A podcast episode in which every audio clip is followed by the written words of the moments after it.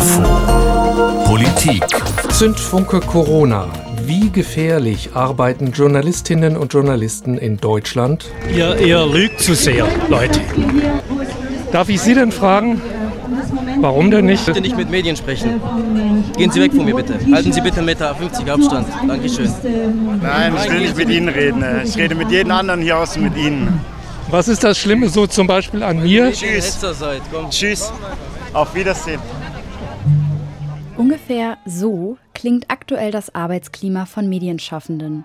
Wütende Lügenpresserufe, offene Androhung von Gewalt, Schläge gegen Kameras, Drohmails und auch körperliche Attacken. Kam dann wirklich immer näher, suchte da den körperlichen Kontakt äh, und hat dann wirklich auch relativ unvermittelt mir ins Gesicht geschlagen. All das hat zugenommen. Immer wieder werden Journalistinnen und Journalisten Ziel von Übergriffen. Darüber wollten wir mehr wissen. Wir, das sind Christoph Keppeler und Celine Schäfer. Wir haben uns für diese Folge von HR Info Politik mit der aktuellen Sicherheitslage von Journalistinnen und Journalisten in Deutschland beschäftigt. Uns gefragt, woher diese Gewalt gegen Medienschaffende kommt und wie sie aussieht. Und was nötig ist, um Journalistinnen und Journalisten in Zukunft besser zu schützen. Als Volontärin starte ich ja gerade erst in die Ausbildung mhm. und habe noch nicht so viel Erfahrung mit Gewalt gemacht. Christoph, was löst dieses Thema bei dir aus? Du hast ja schon einige Jahre auf dem Buckel. Hast du schon mal Erfahrung mit Gewalt gemacht? Ja, aber das ist ziemlich lange her. Und das war ausgerechnet in einer Kirche. Also das war im Fuldaer Dom. Dort treffen sich jedes Jahr die deutschen katholischen Bischöfe zu ihrer Herbstvollversammlung und am Ende, da gibt es dann immer so eine feierliche Abschlussandacht. Das war 1991. Da haben sogenannte ACT-UP-Gruppen, die damals auf die verzweifelte Lage von Menschen mit AIDS und HIV-Infizierten aufmerksam machen wollten, die haben lautstark diese Andacht gestört. Ich war im Dom und als diese Störung anfing, da habe ich das natürlich aufgenommen und plötzlich haben mich dann mehrere empörte Kirchenbesucher, Frauen und Männer, ergriffen. Hier raus! Hier haben Sie nichts verloren! Pause machen, aber nicht Irgendwie glaubten sie wohl, ich gehöre zu den Störern. Aber ich habe mehrfach betont, dass ich Journalist bin, bat sie, mich loszulassen. Das haben sie aber nicht getan und gemeinsam mich dann mit Gewalt aus dem Dom ja, gedrängt, äh, teilweise getragen und vor die Tür gesetzt. Mein Aufnahmegerät, das lief dabei mit, das konnte man ja gerade hören. Ja, krass. Das klingt auf jeden Fall nach einer super prägenden Erfahrung. Ja, aber meine damalige Erfahrung, die wirkt gegen das, was David Peters, er ist freier Journalist aus Dortmund, erlebt hat, harmlos. Wir haben ihn am Anfang schon kurz gehört. Er wurde bei einer Querdenker-Demo in Stuttgart am 3. April von einem Mann geschlagen. Ich bat ihn, ähm, einfach äh, Abstand zu halten oder auch einfach weiterzugehen und uns jetzt doch bitte auch in Ruhe zu lassen. Und dem Wunsch ist er dann nicht so nachgekommen, sondern trat dann, kam dann wirklich immer näher, suchte da den körperlichen Kontakt äh, und hat dann wirklich auch relativ unvermittelt mir ins Gesicht geschlagen. Mhm. Und dann ähm, ja, damit war für ihn das Ganze abgehakt. Er, er, drehte sich dann um, ging, beleidigte weiter, sah dann auch den Kollegen, der die Situation mit dem Handy gefilmt hat, den hat er dann auch nochmal beleidigt. Ähm, und daraufhin wurde er dann auch von ähm, Demonstranten irgendwie wieder zurück in die Demo geholt. Da fielen dann Wörter wie, die sind es ja nicht wert. Aber solche Einschüchterungsversuche bis hin zur Gewalt, die hat äh, David Peters öfter mitbekommen. Er hat solche Querdenker-Demonstrationen in verschiedenen Städten beobachtet. Ich glaube, ähm, im Dezember war es in Düsseldorf, sagte, sagte ein Demonstrant äh, zu mir, wir wissen, wo du wohnst, dich kriegen wir auch noch. Daneben stand ein Polizist, den habe ich dann ehrlich gesagt sehr erschrocken angeguckt äh, sprach ihn dann daraufhin auch an, ob er das denn gehört hätte. Und er meinte, ja, das wäre ja nicht strafbar und hat sich quasi halb wieder weggedreht. Also solche Sachen sind da tatsächlich recht häufig. Wir haben jetzt mit David Peters über eine einzelne Gewalttat gegen ihn, also einen Journalisten, gesprochen. Aber es gibt ja noch mehr solche und ähnliche Vorfälle, gerade in letzter Zeit. Gibt es darüber eigentlich einen Überblick? Also haben wir Zahlen darüber, wie häufig sowas vorkommt? Und ob solche Gewalt gegen Journalisten mehr geworden ist im Vergleich zu früher? Ja, genau das wollte ich wissen und habe mit Christian Mier darüber gesprochen.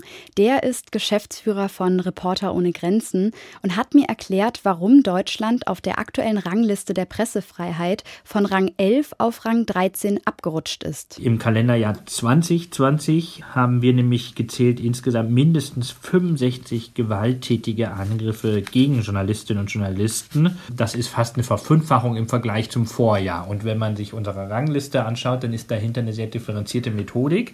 Wir haben einen Fragebogen mit verschiedenen Fragen. Diese Fragen werden am Ende in, in sechs Kategorien gebündelt und es gibt dann immer noch eine siebte Kategorie. Das ist der sogenannte Gewaltindikator. Und wenn der sehr hoch oder sehr niedrig ausfällt, verändert das auch ähm, die Position eines Landes. In diesem Fall hat das auch die Position von Deutschland in der Rangliste beeinflusst. Dazu muss man sagen, dass die Dunkelziffer höher ist. Also es gibt Fälle, die entweder nicht verzeichnet wurden oder nicht verifiziert werden konnten. Und die werden dann nicht mitgezählt.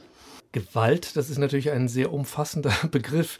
Äh, es gibt körperliche Gewalt, psychische Gewalt oder verbale Gewalt. Welche Fälle von Gewalt zählen denn da jetzt genau mit rein? Ja, genau das war auch meine Frage an Christian Mier und er hat das nochmal so konkretisiert. Die Gewalt ist sehr vielfältig mittlerweile. Also, oder man muss vielleicht einmal kurz ähm, differenzieren, was es umfasst und was es vielleicht auch nicht umfasst. Die, die Statistik umfasst tätliche Angriffe auf Medienschaffende. Das heißt, wenn Journalistinnen, Journalisten, Fotografen und Kamerafrauen geschlagen, getreten oder zu Boden geworfen werden oder wenn gegen ihre Ausrüstung wie etwa Kameras geschlagen wird. Es umfasst auch Attacken auf Redaktions- und Wohngebäude, also Einbrüche, zerstörte Scheiben, Schmierereien, blockierte Türen oder auch auf Autos von Journalistinnen und Journalisten nicht dazu gezählt werden. Ähm, andere Behinderungen journalistischer Arbeit, wie zum Beispiel Platzverweise, Durchsuchungen durch die Polizei oder wenn Reporterinnen und Reporter auf Demonstrationen weggedrängt oder weggestoßen werden oder wenn Kameraleute geblendet werden oder Protestierende ihnen die Hand ähm, vor, vor die Kamera halten. Auch verbale Drohungen gegen Journalistinnen und Journalisten fließen nicht ein, aber wir dokumentieren solche verbalen Drohungen intern für uns, aber wir haben das nicht in diesem Indikator, weil das ist eine weltweite Methodik, die wir in 180 Ländern anwenden und das ist einfach so, wie wir uns darauf geeinigt haben. Naja, und Gewalt gegen Journalisten, das kann in anderen Ländern ja sogar Mord bedeuten. In Mexiko beispielsweise, da sind letztes Jahr mindestens acht Journalisten ermordet worden. Wenn wir uns die Erfahrung jetzt von David Peters und die vielen Videos im Netz von Angriffen auf Medienschaffende anschauen, da frage ich mich, ob es Orte gibt, bei denen es besonders häufig Übergriffe auf Medienschaffende gibt. Ja, die gibt es. Seit Anfang des Jahres haben Reporter ohne Grenzen die Mailadresse übergriffe at reporter-ohne-grenzen.de eingerichtet und angefangen, Übergriffe auf Medienschaffende selbst zu dokumentieren. Die Meldungen trudeln da fast täglich ein, das sagt Christian Mier. Und Ergebnis war, die meisten Übergriffe gab es im vergangenen Jahr vor allem am Rande von Corona-Demonstrationen. Da baut sich also Gewalt auf gegen Journalistinnen und Journalisten. Das klingt ja nach allem anderen als einem Vertrauen in die Medien, für die ja die Journalistinnen und Journalisten arbeiten. Seriöse Tageszeitungen, die Tagesschau, all denen wird dann offenbar nicht mehr geglaubt. Wie sieht es denn mit dem Vertrauen in die Medien aus? Ist das wirklich so stark geschwunden? Ja, auf der Suche nach einer Antwort auf genau diese Frage konnte ich so eine parallele Entwicklung wahrnehmen. Christian Mier hat deutlich gemacht, dass die Gewalt gegen Medienschaffende gestiegen ist. Und gleichzeitig zeigen zum Beispiel die aktuellen Ergebnisse der Mainzer Langzeitstudie, dass das Vertrauen in die Medien vor allem im Corona-Jahr zugenommen hat. Das wollte ich genauer wissen und habe Dr. Ilka Jakobs von der Uni Mainz mit meinen Fragen gelöchert. Sie ist Teil des Forscherteams der Langzeitstudie und erklärt diese Diskrepanz so. Es ist auf jeden Fall nicht so, dass alle, die misstrauen, ähm, gleich auch gewalttätig werden. Also das würde ich auf jeden Fall trennen. Ähm, ich würde aber schon sagen, dass die Menschen, die in so, einer, in so einer Blase gefangen sind, in der so ein Klima herrscht aus Misstrauen gegenüber allen möglichen Instanzen, da zählt ja dann irgendwann auch sowas wie die Polizei und so dazu, ähm, dass das schon ein Klima ist, was einfach so eine Gewaltbereitschaft fördern kann. Auf der anderen Seite haben wir tatsächlich auch im Rahmen unserer Vertrauensstudie Daten erhoben zur Gewaltbereitschaft. Und da sieht man tatsächlich, dass die in der breiten Bevölkerung auch überhaupt nicht hoch ausgeprägt ist. Also geht ein Misstrauen in die Medien nicht zwangsläufig mit Gewalt einher. Die Ergebnisse der Studie werden im Rahmen einer Umfrage erhoben. Insgesamt bejahten 11 Prozent der Befragten die Aussage, dass die Bevölkerung in Deutschland von den Medien systematisch belogen werde.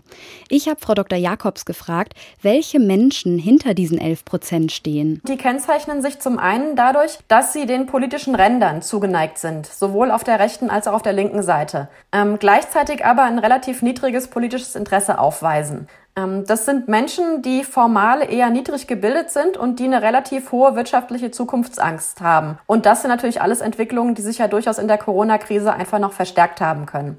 Ähm, und weiterhin sieht man, dass die sich auch in der Mediennutzung unterscheiden von anderen Gruppen.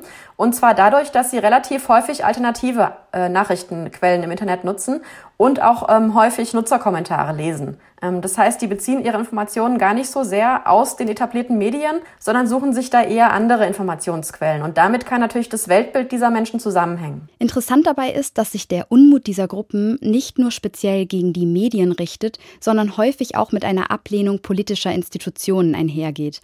Also eine Ablehnung gegen die da oben, so nennt das Dr. Ilka Jakobs. Wir haben jetzt darüber gesprochen, wie sich Gewalt gegen Journalistinnen und Journalisten äußert, wie das in Zahlen aussieht und welche Menschen auch hinter den Übergriffen stehen. Jetzt frage ich mich, wie lassen sich Medienschaffende in Zukunft besser schützen? Also ich glaube ja, dass es super wichtig ist, dass wir als Medienvertreter mit diesen Menschen in einen Dialog treten, um sie irgendwie in die Mitte der Gesellschaft zurückzuholen. Christian Mier sieht aber nicht nur die Medien in der Pflicht, den Schutz von Medienschaffenden in Zukunft zu stärken.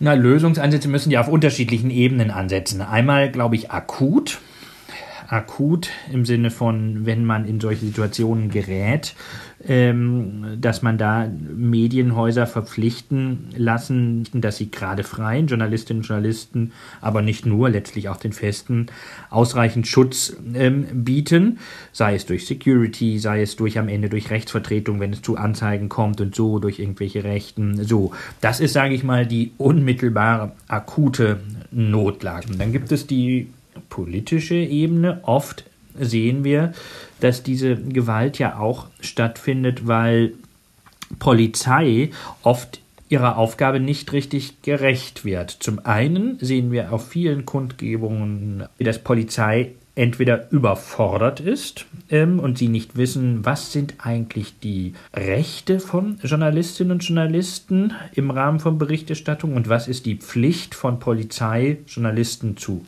schützen. Ähm, das ist die milde Variante. Wir haben aber auch gesehen, dass Polizeien in manchen Bundesländern wie in Sachsen, Leipzig zum Beispiel auf Kundgebungen ähm, Journalistinnen und Journalisten aktiv behindert wurden an Berichterstattung. Das heißt, da muss man auf der politischen Ebene auch ansetzen, dass die Polizei aus und vor allen Dingen die Polizeiweiterbildung deutlich besser werden muss. Und die dritte Ebene, das ist eine ganz andere, das ist die vielleicht die komplizierteste Ebene, äh, ist die Frage von letztlich Social Media Regulierung. Wie kann man mit solchen Plattformen wie Telegram und so, die sich ja letztlich einer Regulierung entziehen, weil sie nicht in Deutschland ähm, sind und aber auch bei den anderen Social Media Plattformen ist es ja schwierig. Das sind ja keine deutschen Unternehmen. Deswegen ist es schwer, die zu, äh, zu, zu regulieren. Ähm, dort muss aber trotzdem letztlich auf einer internationalen Ebene eine Regulierung gefunden werden, die genau Hassrede versucht zu unterbinden, ohne in die Meinungsfreiheit einzugreifen, weil das ist ja immer ein sehr, sehr, sehr, sehr schwieriges, ähm, schwieriger Grad. Und der vierte und letzte Punkt ist natürlich die Frage letztlich von, von, äh, von Medienkompetenz, denn manche manche, manche dieser, dieser, dieses, manche Gedanken, die diesem offenen Hass gegen Medienschaffenden zugrunde liegen, ähm, zeigen auch, dass manchmal ein Missverständnis oder ein Unwissen gibt über das Funktionieren von Medien, wie Medienentscheidungen fallen, dass es eben nicht so ist, dass die, die Journalisten der hier in der Hauptstadt, die hier arbeiten, täglich ihre, ihre Aufträge vom Kanzleramt bekommen. Ähm, so, das sind ja nicht nur, das wird ja offen so kommuniziert zum Beispiel. Das ist, glaube ich, auch eine Frage der Medienkompetenz und genauso eine Frage der Medienkompetenz, Informationen zu unterscheiden, falsche Informationen oder Desinformation von journalistischer Information. Da gibt es oft eine, ein, mangelndes Medienverständnis für, für, für, für digitale Medien insbesondere. Es gibt, glaube ich, eine starke Medienkompetenz in weiten Teilen der Gesellschaft ähm, für, für ganz klassische Medien, aber für digitale Medien nicht. Und das ist die Chance von Desinformation, von Falschinformationen durchzudringen. Das sind alles sehr, sehr gute Forderungen, finde ich, aber leider noch lange keine Realität. Christoph, wir sind am Ende dieser Folge angekommen. Wenn du jetzt die vergangenen Minuten mal Revue passieren lässt, was ist dir besonders im Kopf geblieben? Natürlich erstmal das, was David Peters, der freie Journalist, erzählt hat. Der wurde geschlagen, ist aber trotzdem besonnen geblieben und hat seine Rolle äh, als objektiver Beobachter nicht verlassen, trotz der Schläge. Dann bleibt bei mir aber auch was anderes hängen, nämlich dieser Hass gegen Medien, die man verspüren kann, und dass der sich ganz persönlich gegen die, die dafür arbeiten, richtet und dass das nichts Gutes bedeutet, dass das zeigt, wie gefährdet der Zusammenhalt in der Gesellschaft ist. Aber ich nehme auch etwas Positives mit.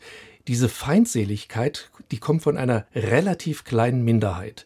Das Vertrauen der großen Mehrheit, das ist ja sogar gestiegen. Und das gibt mir einige Hoffnung. Wie war es bei dir, Celine? Ja, ich kann mich dir da nur anschließen.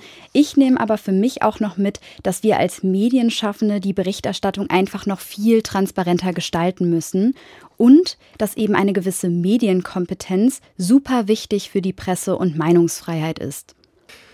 Das war HR Info Politik mit Christoph Keppeler und Celine Schäfer.